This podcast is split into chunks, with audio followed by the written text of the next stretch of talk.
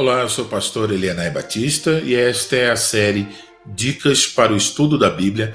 Este é o episódio de número 4 e a dica deste episódio é a seguinte: ao ler as Escrituras, tenha lápis e papel à mão. Na obra Como Ler Livros, de Mortimer Adler, ele nos diz que o lápis é o símbolo da vivacidade da nossa leitura. Ou seja, a nossa leitura será tão ativa quanto fizermos uso de um lápis para marcar e anotar.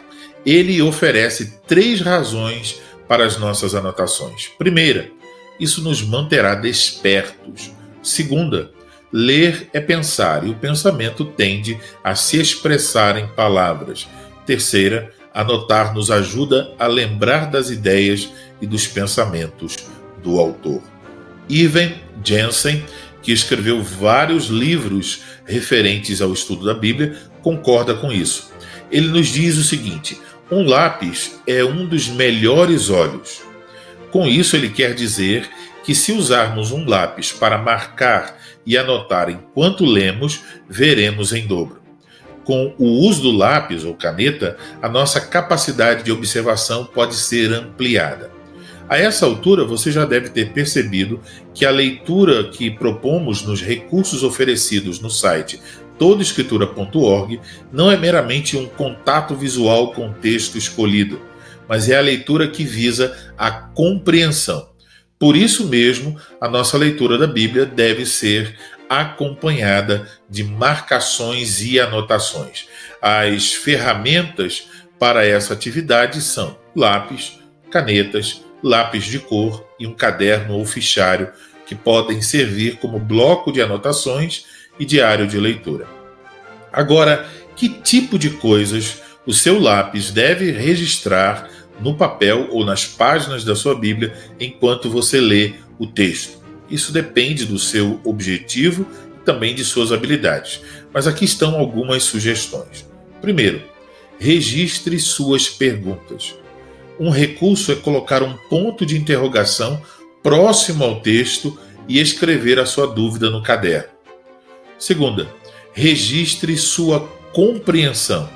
Por exemplo, quando você compreender algo que você não compreendia antes. Terceira, Registre quando você perceber alguma aplicação para a sua vida. Anote isso também e depois ore sobre isso. Quarta, registre assuntos que você deseja estudar mais profundamente. Por exemplo, você é, é, viu um assunto que lhe interessou e não entende muito sobre ele, então você anota estudar sobre tal assunto. Uh, tal semana ou daqui a tantos dias, né? Então você pode fazer outras anotações conforme sentir necessidade, mas essas são algumas das anotações mais básicas. Uma outra questão que eu quero apresentar é a respeito das marcações com diferentes cores. Há pessoas que usam diferentes cores para marcar os versículos que mais lhe chamaram a atenção. Isso pode ser feito mas eu penso que nesse caso não se aproveita as muitas possibilidades na marcação do texto. Apenas marcou uma passagem que você gostou, mas não marcou de uma forma que lhe ajude a entender o texto. Marcar o texto, penso eu, deve ter relação com a observação do texto. Assim, você pode marcar certas coisas no texto para que se, é, seja possível identificar certos padrões no texto de uma forma visual. Você pode escolher um sistema de cores para marcar coisas específicas.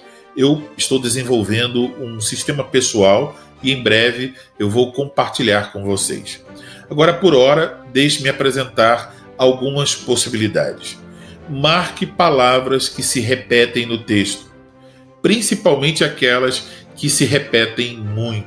É óbvio que antes de marcar você tem que ler o texto algumas vezes, nas quais você vai perceber quais as palavras que se repetem e depois você faz uma leitura marcando. Só de marcar essas palavras repetidas, você já notará ah, que a sua compreensão sobre o texto vai crescer, porque você vai perceber quais as ênfases que são dadas naquele determinado texto. A segunda, Se possível, indique coisas relacionadas.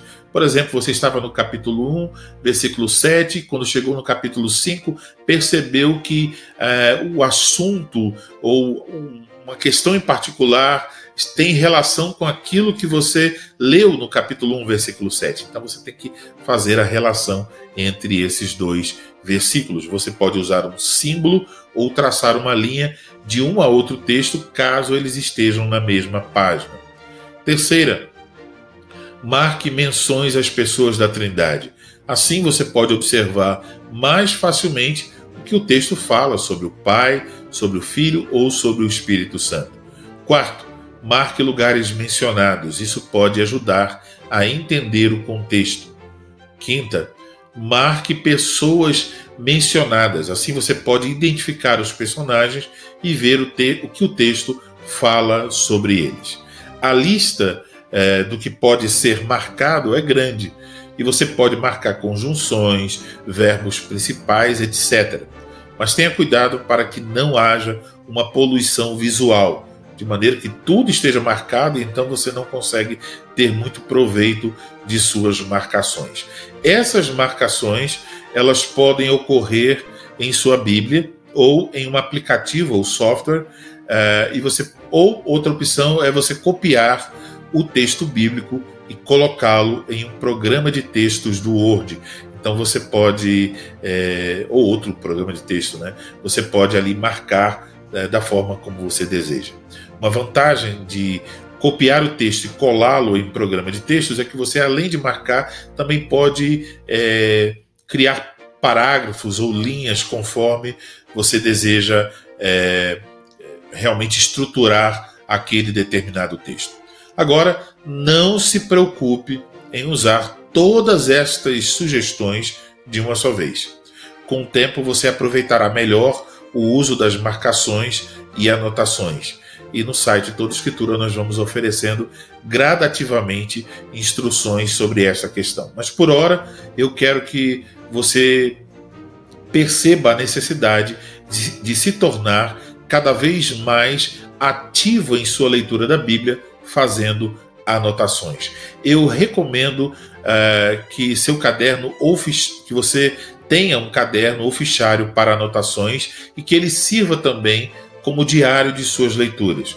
Assim, você sempre começa com a data da leitura, registra a passagem que você leu, a versão da Bíblia que você utilizou e então você é, em seguida coloca as suas anotações referentes a esta passagem. Para você que faz parte do projeto Toda Escritura, você encontrará uma tarefa é, relacionada a esta dica em nosso servidor.